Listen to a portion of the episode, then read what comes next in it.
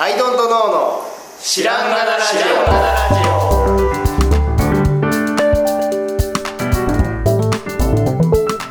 さあ始まりました「アイドントノーの知らんがなラジオ」この番組は僕たちアイドントノーが日常をアイドントノーしていく中で新しい視点を皆さんと共に発見していくという番組ですということでアイドントノー綱田ですヘドトの青木です。白玉春田です。。よろしくお願いします相変わらず春田さんがこう冒頭がもにゃもにゃすす。る冒頭が。最初にもにゃもにゃするですなんかね。遠いのかなあのマイクがうんあ、そうかも。うん、だからちょっともうちょっと近づいた方がいいのかもしれないはい。イヤホンですよ、けどね。あイヤホンなんだじゃあもうちょっと近いじゃない声を張ります。あ声を張ります。ああ今はちゃんとすいましせん。ていいは。はいいすいま せんあのー、煮え切らない映画表はいよで、みんな見てないだろうし、これからも見ないであろう。ディズニーのウィッシュという映画が今やってまして、うんうんもうほぼ終わりがけだと思うんですけど、うんで、あのディズニーのですよ、うん100周年の映画なんですよ。おーめちゃくちゃ気合入ってるはずなんですけど、うんなんかあそんうですよま宣伝でも見ないし、あんまこう話題にもなってないというか。うんで、知りましたよ、僕は今、これ今見てますけど。はい。で、ビジュアル的にもこれといって新鮮味がないというか、うん。このヤギみたいなやつのビジュアルはどっかで見たことがある気がする。うん、で、ヤギみたいなやつも別に、あ、ディズニーのキャラクターね、と以外の何も感じないうん。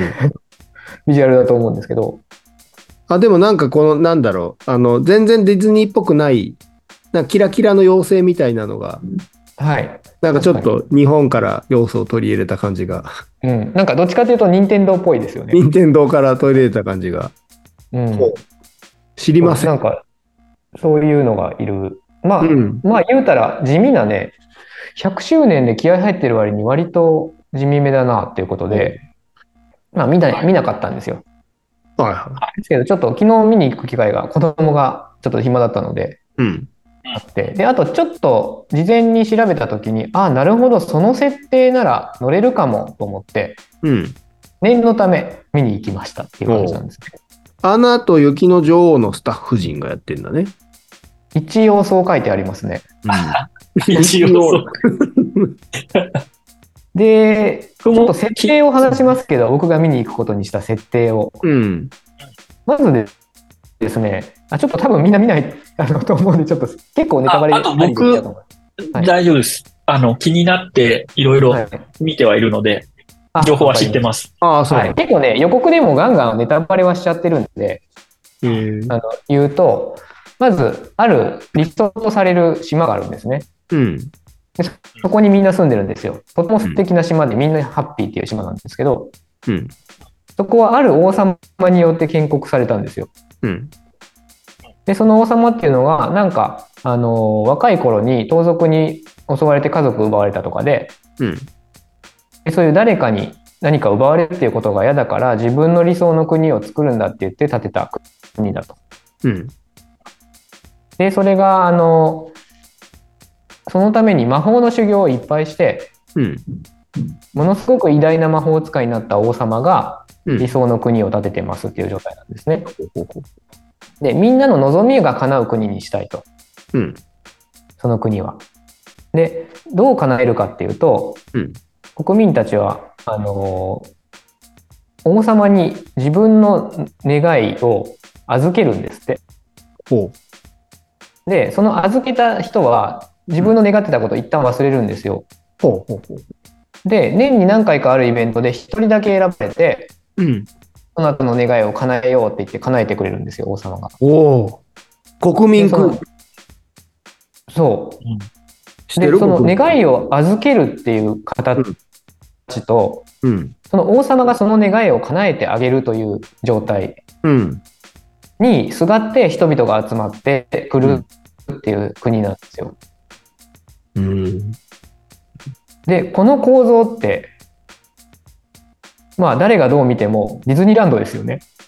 うん。あの人々の願いを預けてそれを叶える場所ってまあディズニーランドだよなってとかそのディズニーっていう産産業っていうかうん。だよなみたいなところあるじゃないですか。ほで、それに対して、えっと、結局は王様が、あの、預かってる願いを全て叶えるわけではないんだっていうう。うんうん事実が分かり、うんだったらその願いを預けるんじゃなくて人々のもとに取り戻して各々が、そそ各々がその夢を叶えるべきなんじゃないかっていうのが対立する主人公の立場なんですね。だからえっとそのウィッシュ望みとか、まあ、夢とかうん。そういうものを他者に預けた方が幸せかあるいは個人に取り戻して努力で獲得する方が幸せかっていう対立構造なんですほうよ。ほうほうほっていう映画だったんですよ。う。へえ。でそれがまさにその王様側っていうのが、うん。まあ、ディズニーがこれまでやってきたことみんなの夢を叶えるよと、うん。うん、ディズニーランドに来れば誰でも分け隔てなく幸せになれるんですようん。というビジョンなのでうん。ちょっとこうメタしたメタ的な視点でそこからのこうこそこから出ようとするというかうん。ディズニーがディズニー自身をメタ的に描くことで何か次の100年に向けての何かをやりたいっていう映画だったっぽいんですよ構造を見ると。っほう。ていう意味で見てきましてうん。でまあそういう構造からしてみるとまあ面白い部分もあったけどうん。まあキャラクターとかやっぱこれまでの100年の総括っぽい感じのなんかどこかで見たことあるものの寄せ集めでわざと作ってあるんで、うん。うん、なんかうんっていう感じではあったんですけどはいっていう映画でした。なるほど。でそれ で、あのーなんだっけ、100年間願いが叶えられてない、うん。願い事を預けっぱなしのおじいさんが出てくるんですけど、はいはいはまさに100年間預けっぱなしって、い。うん。なんか、すすごく意味ありそうですよね、ディズニー100年なんだから。うん。確で、かそに。のおじいさんが叶えたい夢っていうのが、うん。まあ、ネタバレしちゃいますけど、うん。なんか自分が楽器を演奏して、周りで若者たちが踊ってる夢なんですよ。ほで、どうも、その自分の演奏というか、まあ言うたらクリエイティビティによって、う。うん。若い人たちを元気にして勢いづけていきたいっていう夢だったみたいなんですね。うん。うん。でそれを王様はこれはあの下手するとテロが生まれる可能性もあると、はいはいはいはうん、だから悪い夢だって言って叶えないんですけどい。なるほどな。先導する可能そ性うが。先導することにあのつながるかもしれないから悪い夢だと。うんで片やその老人はいやいや若い子元気づけたいだけなのにっていう話なんですけど、うん。はい、え、でも忘れちちゃってるっていうことは、それはできもしないっていうことできもしないへえ。っていうエピソードもまああって。そうなんや。でちょっと、その、王様に預けるシステムのところがいまいち分かってないんだけど、あ、すいません。そうはななので、例えばさ、ギターを弾きたいんだ。弾いて、そういうことをしたいっていう場合にさ、えっ、と、はいだから、ギターが欲しいって言ってる場合は手元にギターないけど、い。はい。おじいさんはギターを持っていて練習していて、ただその、はいその発表する機会がないんだ、発表するのが夢なんだっていう場合はさ、手元にギターはあるじゃないですか。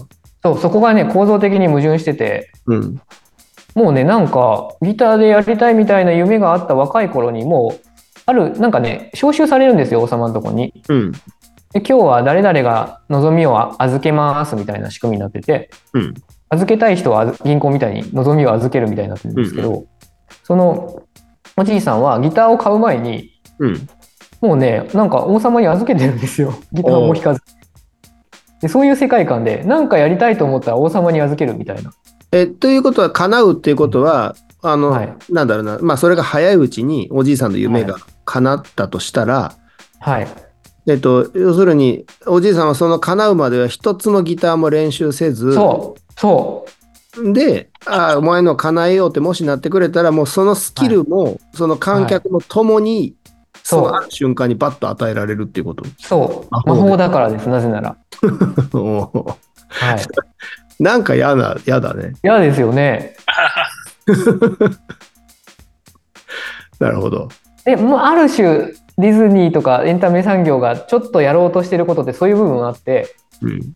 誰でもパッと叶えますよってままあ魔法っていうのはあの思えば叶うっていうのが魔法でうん。で、思って、準備して、練習して、努力して叶うが現実じゃないですか。うん。その、思う、叶うを直接つなげるのが魔法なので、うん。今のエピソードはまさにそれなんですけど。で、その魔法の矛盾を、あの、今までディズニーっていうのは魔法を正義として描いて描いてきたんだけど、はいはいはこの魔法の矛盾に取り組もうとしたんだろうなっていうのを感じる映画ではあったんでい。すけど。うっーん。その、ていう、預けますっていうモチベーションは何なの、預けなかったらいいじゃんって思うけど。預けた方が、あの、悩み事がなくなるし、うん。その映画の中ではですよ、預けると、まずはその、やりたいのにできないっていうストレスがなくなるから、うんすごい毎日が軽くなって、気持ちよくなるんですって。はで、あとは、王様はきっと叶えてくれるからうん、大丈夫っていう。あ。はあ。あ、そうか。この二つで成り立ってる預けないと叶わないこともあるけど、預けたらはいいつか確実に叶う可能性があるんだ。可能性があると信じている。はあはあであとは、その、あ、やりたいのにできないなって思い悩む日々がなくなって、うん。毎日楽しく健康に過ごせる。ええで、みんな体が軽くなったとか言って、うん願いを預けるとすごくねハッピーになってるんですよ。なるほど。願いというのは反面ストレスでもあるという扱い方をされているってことだね。そうですね夢を見るというのは夢が叶わないという現実とのはあはああの対比になっちゃうのでおっていう扱いをされてます、なね、るほど。なんか面白いね。ちょっとテーマ面白くないですうか、ん、面白い面白い。うんでそういうテーマ設定を100年に向けてしたってのがちょっと面白いなと思って見てきたって感じでしうた。ん。はい、えーで着地に関してはですねうん。ものすごく未消 化であ相変わらず僕だったらこうするっていうのがめちゃくちゃ出てくるんですけどああ。まあ、その辺は見た人と話したいなって いう。へえなるほはい、なるほどで。テーマ設定としてはそういう感じでで多分なんですけどその夢をみんなから夢を集めてうん。みんなの夢を叶えてあげるっていうディズニーとうん。あと若者を鼓舞したいんだっていうディズニーがいたとしてうん。で最終100年間若者を鼓舞したいディズニーが閉じ込められてたっていう話なんじゃないかっていうふうに読み取ることが可能で、うん、で今後はディズニーはそういうふうにみんなを鼓舞する側になっていきたいんだよっていうことをシナリオに盛り込みたかった脚本家の姿が見えたり見えなかったりします。ほ見えなかったりってとこに政治的ないろんなやり取りを感じるんですけどど。いろいろあったんだろうなってやつですそうね。 いろいろあったんだろうななるほど そうなんですよ。で、映画全体の結論としては、その一人の王様がみんなの願いを叶えるっていうのはやっぱ良くなくて、う。うん。みんなが自分のやりたいことを努力してやるべきだっていう結論になり、うん。かつその努力のためには人と人がつながって、例えばこう、空を飛びたいって言ってる人と空を飛ぶ機会を作りたいって人が結びつくとか、うん。あの人々が協力して、そうやって夢は叶えていくものなんだよっていう結論に一瞬至るんですね。うん。でいいじゃないですか一人の魔法よりもみんなで夢を叶えていこうってなんかいいじゃないと思うんですけどそうしそうする中で、あのー主人公がね最後に魔法の杖を渡されるんですようん。で私いらないわって言うんですよほでもねなんだかだで受け取って終わるんですよう。ほっていうすごくふわーっとした結論であの魔法はいらないみんなで頑張ろうっていう脚本家の意図とう。うん。いや、とはいえさ、ディズニーだよ。魔法を受け取っとこうよっていう政治的意図が、 すごく見えるっていう着地をするんですけど。まあ、なんか、単純に、こう、資本主義対共産主義みたいなね。そういう構図でもあるよね。そうですね、共産主義っていうよりはあれです。あのチームワークを取るか、うん。あのーって感じですね。でいや、なんいう映か、画その一人の王様がさ、はい。なんあ、かそっちもそうですね。理想理想とする共産主義というか、あのそうそうり現実の共産主義ではなくてことですね。はい。そうですね。そううん。うんっていう感じだったんですけどなんでこんな話をしたかというとうん。なんだろうあの今した話はあの僕のしたかった話と全然違ったなと思ったんですけど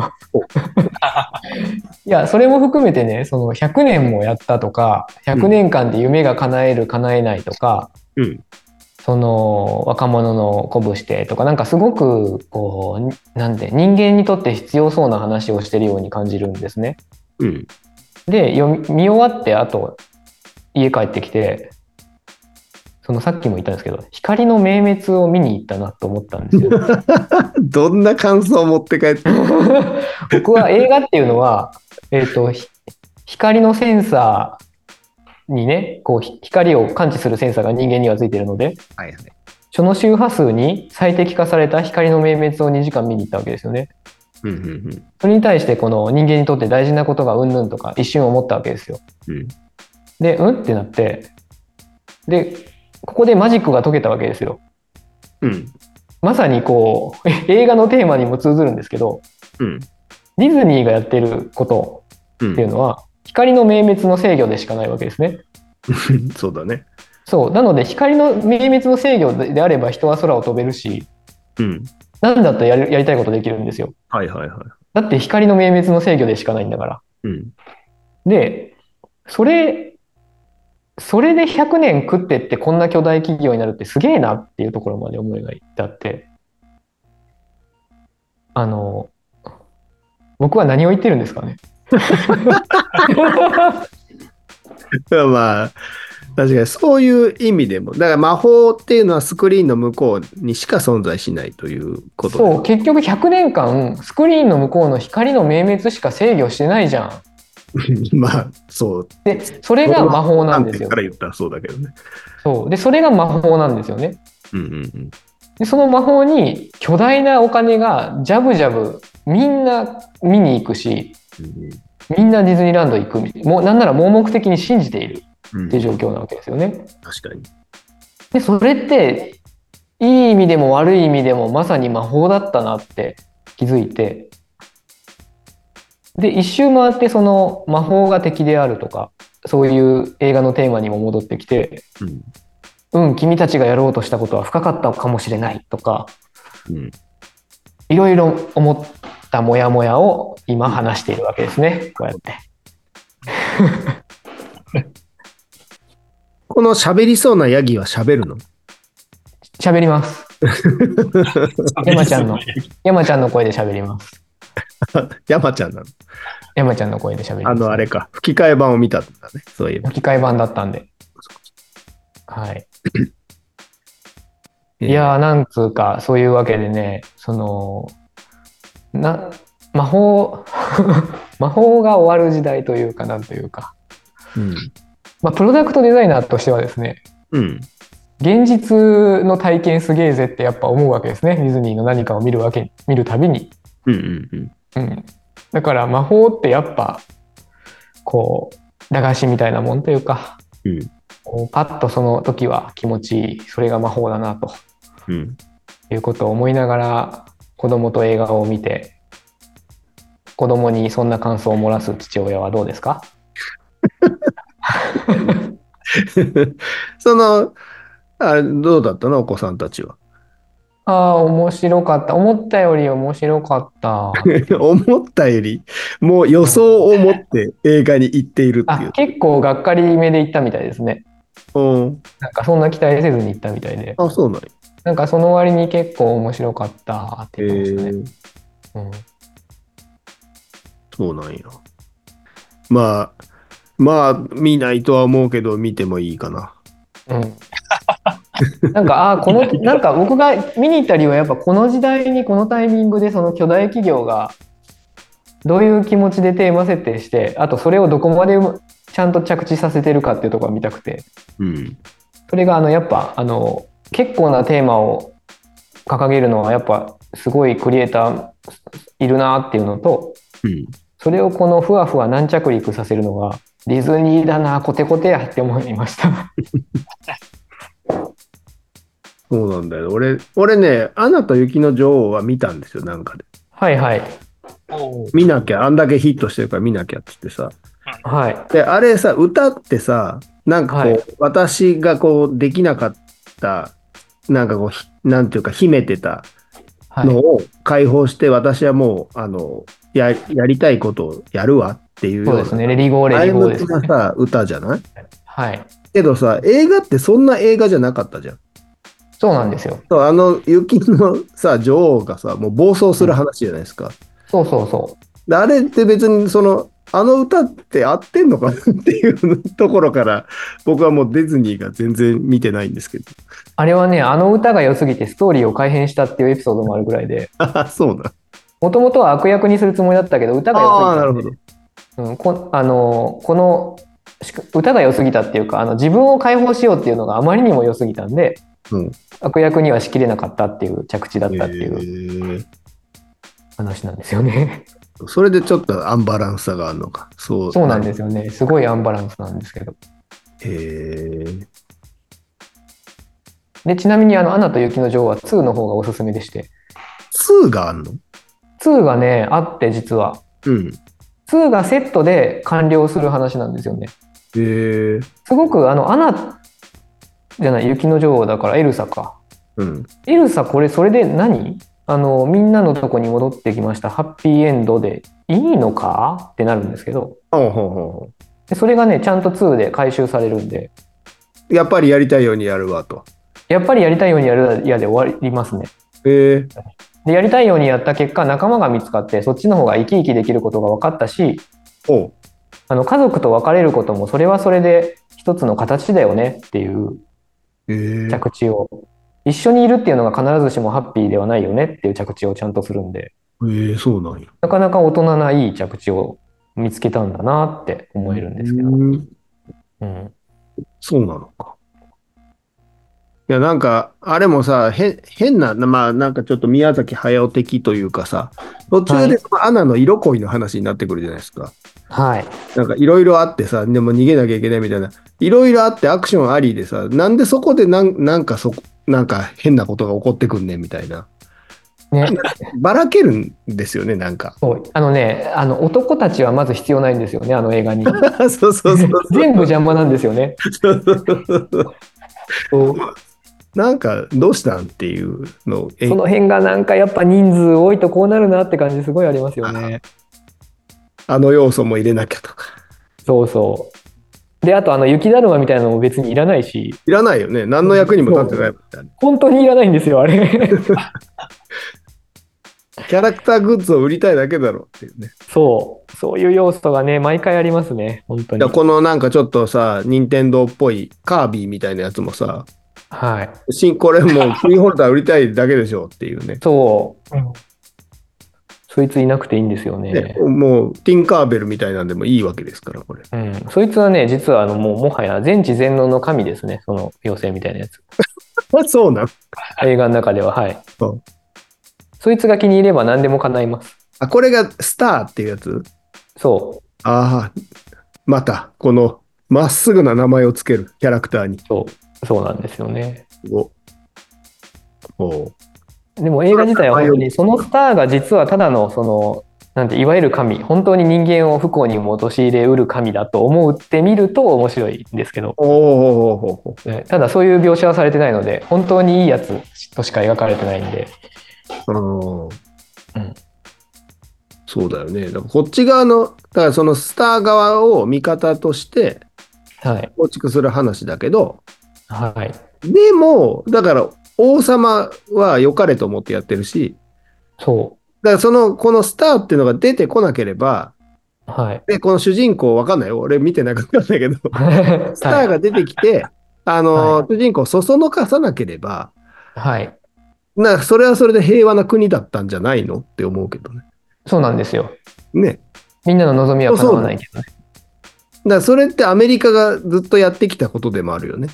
そういうことなんですよ、あね。なたたちは未開の国であると。文明というのを教えてあげようという、はいその知らなければそれはそれで幸せだったのに、うん。なんか知らすことによって、え、そそれは確かにおかしいかも、みたいな、なって、みたいな感じじゃ。うんん多分こそのう映。とか思うと楽しめる映画。 映画そのものはまあ、うん、画。うんなるほど。ノイズが多いなみたいなとこはありますけど。僕はもうこの小ヤギ、小ヤギが気になってしょうがないわ。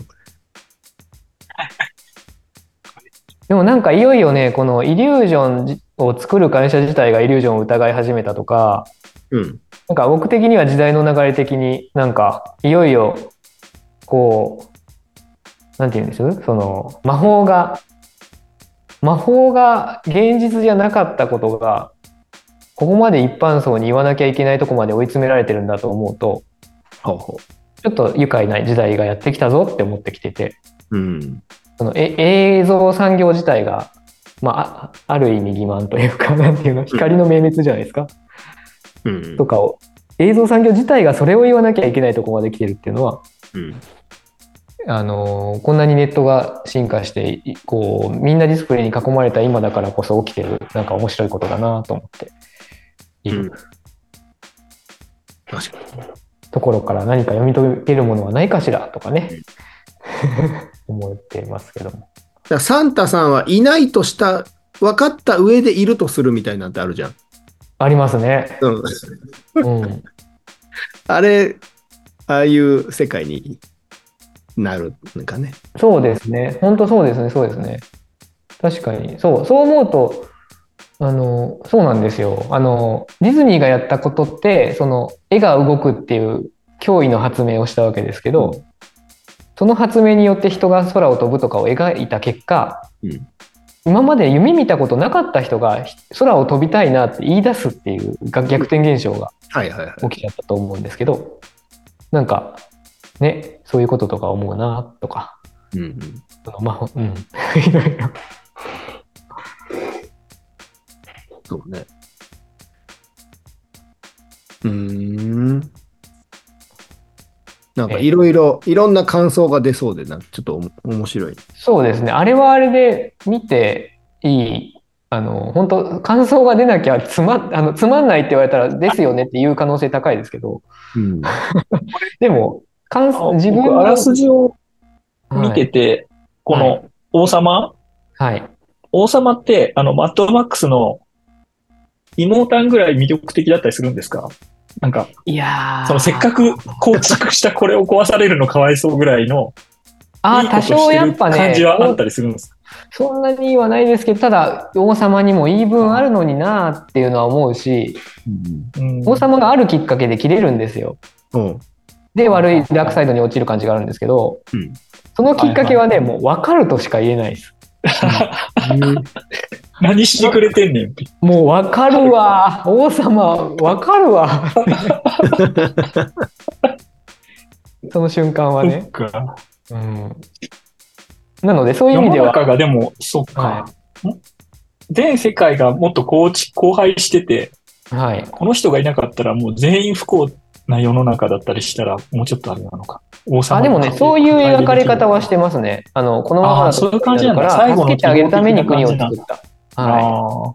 うん。だから王様にやっぱ同情の余地はいっぱいあるし、あのっていう作りには一応なってます。いなんか中途半端に描いてるから想像が膨らみにくいんですけどあの妹たんぐらい描い描いてなければうんうんいろいろ同情できたりするんですけど、うん。そっかなのでなるほどねなんだろうマッドマックスほどシンプルじゃないんで逆に深みがないっていうかああ、なるほど、そこ妄想させなてんくかれそよこもみディたいなズニーっぽいですよね、でも。そうなんですよ解説しちゃうんですよねそ半端に、うんうん、えー、そうか。この小ヤギはスターが喋れるようにしてんだね。そうなんです喋りたいと いう願いを叶えたんですよね、ちょっと今、ウェブをこう掘っていってと。はい、あスターの紹介文を読んだんだけど、いたずらな願い星って書いてあ る。いたずらなんだ。これはい全た知ずら全能なの神なんだけどね。いやでもなんかこう願いを叶え願いを他者が叶えそのスターも含めてなんですけどうん。僕のやりたいことをポンと誰かが叶えてくれないかなっていうことをディズニーがずっとやってたんだなってことをうんメタ的に教えてくれる映画だったので、こう。それは偉いなーって思ったり思ったりするけどディズニーランドにポーっと惚れてる人が見ても怒らない程度の着地にはしてるのでなんかモヤモヤするっていうねそれもまたありみたいな着地にしちゃうんでなんかうんうんってなるんですけどなるほどね。はいいや、でも、興味は出ました。知らなかったけど。はいなんかあがいてるっぽいです。ディズニーナインのクリエイターが。そうなんだ。あがけたかどうかは置いといて、ほあがいてるぞって思いました。うへえ。はい、なんかクリエイティブを目指す人って特にディズニー行くって相当絵絵から何から才能すごいってと努力もすごいじゃないですか、うんうんそういう人があのなんて言うんでしょうすっごく悪い側面行くと若干洗脳産業みたいなとこもあるからうんうんうん。それを良しとしてるわけがないと思うんですよねうん。すごい努力をしてディズニーに行けた人がはいはいはい。だからその辺の教授を感じれるあの一矢報いようとしてるっていうか、うんなんかこうクリエイターである自分にはディズニー的なものにポーッとほほ惚れ込んでるだけじゃたどり着けないわけでそこにはうんうん。そこを超えようぜっていうなんかメッセージを入れたかったけどいろいろあったっていう映画だなって